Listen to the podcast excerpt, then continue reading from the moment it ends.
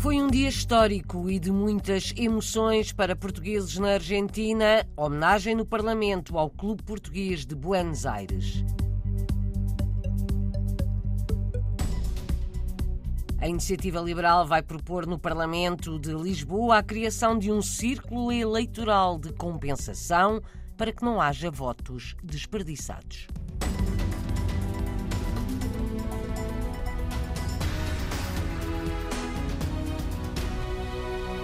Foi um dia histórico para os portugueses na Argentina. O Clube Português de Buenos Aires foi ontem homenageado no Parlamento, a Câmara dos Deputados. A bandeira nacional foi hasteada ao som do hino A Portuguesa. Germano Pinto, 85 anos, um dos fundadores e sócio número um do clube, Conta na RDP Internacional como foi a festa. Estávamos aí mais ou menos umas 200 pessoas o auditório estava completo, tem um palco, foi com nós o rancho Dançar da nossa terra para fazer uma exibição, o folclore de Portugal, parte do norte. O ato abriu-se com o hino nacional argentino primeiro e, a continuação, o hino nacional português. E foram os oradores, os deputada Brenda Mati, depois o nosso presidente Vítor Estanqueiro, depois o escritor e depois fechou o acto o nosso cônsul, o Sr. Francisco Calheiros. Tudo muito lindo. O reconhecimento da Câmara dos Deputados da Argentina pelo trabalho do Clube Português de Buenos Aires, fundado há 45 anos,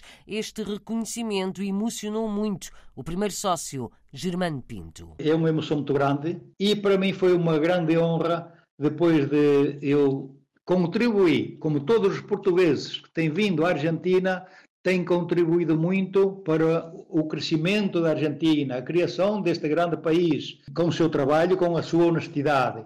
Nunca aqui se falou praticamente de que um português tenha ido preso por roubar, por matar, por nada. Não, não, isso não consta aqui de tantos anos. E que sejamos honrados hoje com este, este prémio tão lindo, o recinto do povo, não é? Na Câmara dos Deputados, receber a comunidade portuguesa invitar, convidá-la aí para entregar-lhe este prémio, esta distinção. Olha, isso é emocionante. Uma pessoa como eu, com 85 anos, eu nunca tinha pensado que algum dia isto podia chegar a acontecer.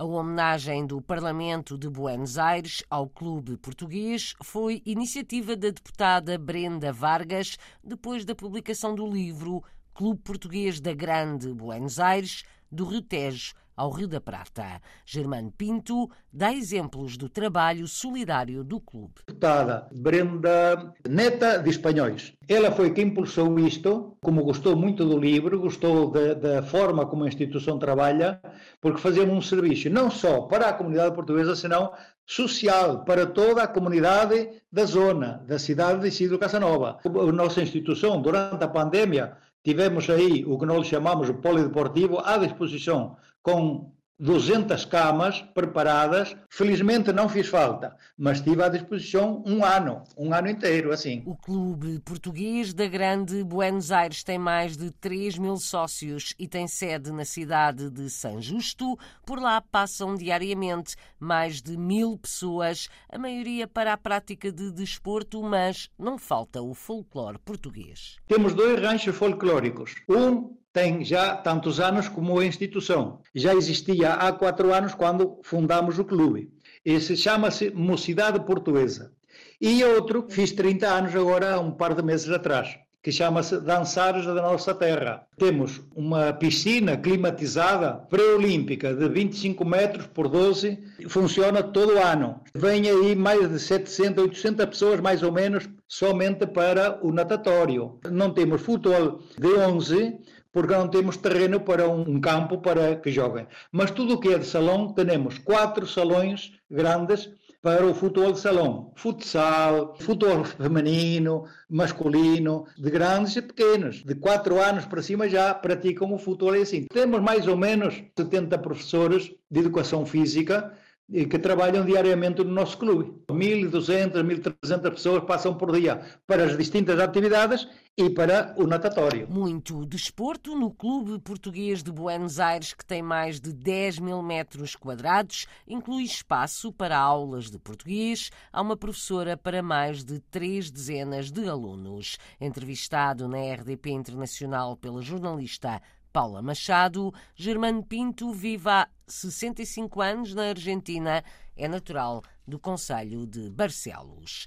Para que todos os votantes portugueses se sintam representados no Parlamento, a Iniciativa Liberal propõe um novo círculo eleitoral, um círculo de compensação. O partido compromete-se a apresentar um projeto na Assembleia da República na próxima sessão, depois das férias. O anúncio foi feito ontem, no âmbito das jornadas parlamentares da Iniciativa Liberal a decorrer na Madeira. O dirigente Rodrigo Saraiva acredita que o projeto vai passar. Sim, se retomarem os trabalhos, iremos apresentar uma proposta para adicionar o círculo de compensação ao nosso sistema eleitoral. Houve consenso naquele debate na Assembleia da República, não vamos acreditar que haja algum outro partido que vá chumbar essa proposta. Vamos reformar o sistema, vamos introduzir o círculo de compensação. A iniciativa liberal justifica-se com os votos desperdiçados. Alega que foram perdidos 670 mil votos nas últimas eleições legislativas. Considera que há um problema de representatividade no sistema eleitoral português. Propõe a criação de um círculo de compensação. Para ajudar uma criança em Portugal, a Associação Cultural e Humanitária Bairrada no Luxemburgo angariou dinheiro na sua festa anual no fim de semana que passou. Está garantido dinheiro para uma cadeira especial para uma criança ao cuidado da Associação o Castelo, no meio do nada, em São Mamede de Infesta. Rogério de Oliveira, fundador da Associação Bairrada no Luxemburgo, garante que o objetivo da festa este ano foi alcançado, objetivo apresentado há poucos dias na RDP Internacional. Este ano vai ser a favor de, um, de uma criança em São Mamede em Festa, em Portugal, que necessita de uma cadeira adequada à sua deficiência, que custa à volta de 4 euros. Nós vamos arranjar dinheiro para isso e, e, talvez mais. Rogério de Oliveira, conselheiro das comunidades portuguesas no Luxemburgo e fundador há quase 30 anos da Associação Cultural e Humanitária Bairrada no Luxemburgo. Todos os anos contribui para uma causa humanitária.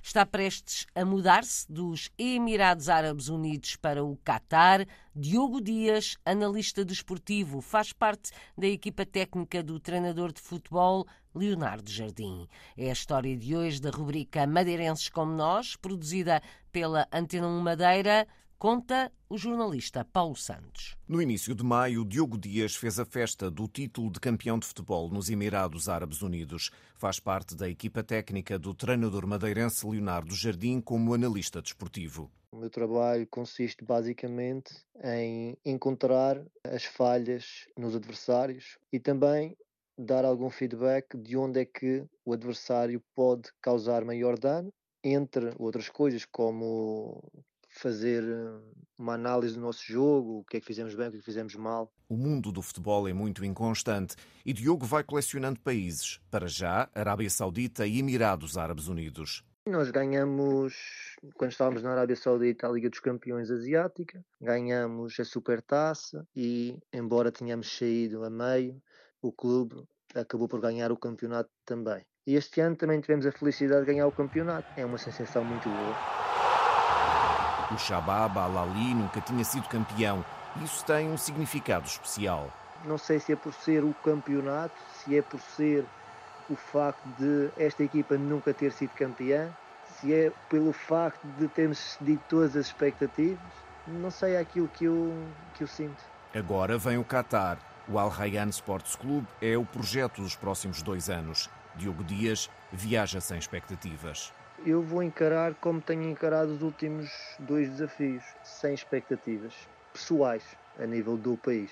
Quando chegar ao país, irei ter uma surpresa boa ou má, e a nível profissional, tenho grandes expectativas para o projeto. Aos 29 anos, Diogo Dias quer continuar a fazer carreira no estrangeiro, mas garante que não faz planos a médio prazo. Gosta de viver o dia a dia um projeto de cada vez. Madeirenses pelo mundo, madeirenses como nós. Rubrica da Antena 1 Madeira para ouvir também nesta rádio ou em RTP Play.